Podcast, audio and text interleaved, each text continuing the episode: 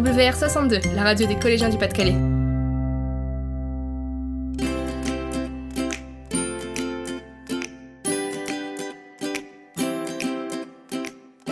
Pour les collégiens, l'idée de parler devant un public peut faire peur. Mais nous y sommes tous confrontés un jour ou l'autre. L'oral du brevet, celui du bac ou même un entretien d'embauche sont autant de situations dans lesquelles il faut affronter sa peur. Êtes-vous à l'aise à l'oral? Osez-vous porter votre voix devant un public?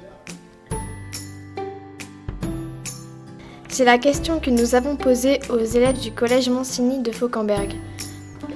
Lors d'un sondage, 62% d'entre eux ont répondu qu'ils n'étaient pas à l'aise à l'oral.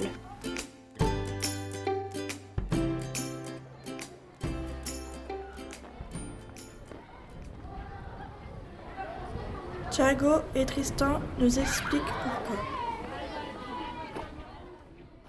Bah, j'aime pas passer devant beaucoup de monde euh, à l'oral. Euh, je stresse beaucoup et du coup, euh, j'hésite. Alexis et Eva me précisent dans quelle situation ils ne sont pas à l'aise. Devant un public, j'aime pas trop.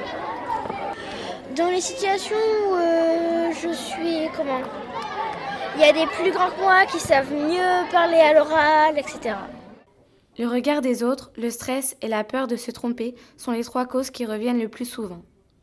Nous sommes donc allés à la rencontre de deux professionnels de la prise de parole. Ils nous ont donné de précieux conseils que nous allons partager avec vous. Bonjour, je suis Anne Tunin, je suis directrice de la compagnie On Imagine, je suis metteur en scène, comédienne, auteur et puis aussi formatrice. Donc euh, la première question c'est euh, est-ce que vous avez déjà eu peur pendant votre jeunesse ou encore maintenant de parler en public? Tout le temps. La peur euh, fait partie euh, justement du, du challenge à chaque fois qu'on va devoir parler en public. Euh, Comment faites-vous pour ne pas être stressé devant un public ou Alors, la première chose à faire, c'est de penser à l'instant présent. On ferme les yeux et on pense à ce qui l'on est maintenant tout de suite. Se tromper avec assurance. Je sais que ça peut m'arriver, mais je n'en ai pas peur. Je n'ai pas peur de me tromper parce que j'ai travaillé en amont, j'ai fait ce qu'il faut pour parler. Et la deuxième chose, c'est d'être maître de ses émotions. Pour ça, c'est la respiration et trouver la détente, calmer l'activité du corps, relâcher les muscles, respirer profondément. Ce seraient les deux choses vraiment pour moi essentielles. Alors, le conseil, c'est aussi de faire chaque chose en son temps. Pour ça, ça commence souvent par j'attends que tout le monde m'écoute. J'attends qu'il n'y ait plus de mouvement, j'attends que les regards soient devant moi, ce qui est difficile parce que souvent on a peur d'être regardé, mais justement on focalise l'attention.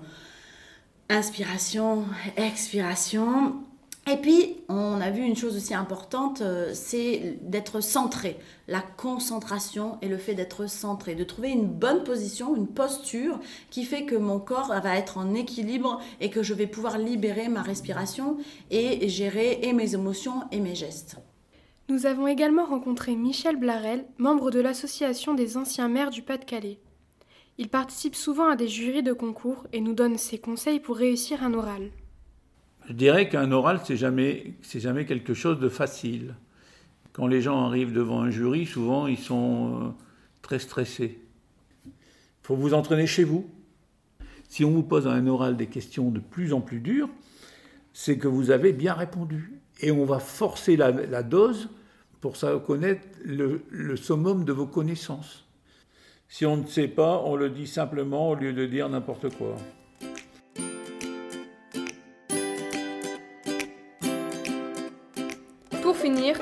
Voici les 4 conseils à retenir pour être plus à l'aise à l'oral. D'abord, maîtrisez votre posture, votre respiration et votre regard. Ensuite, n'ayez pas peur de vous tromper. Surtout, osez dire que vous ne savez pas. Et enfin, entraînez-vous. Maintenant, n'ayez plus peur de donner de la voix.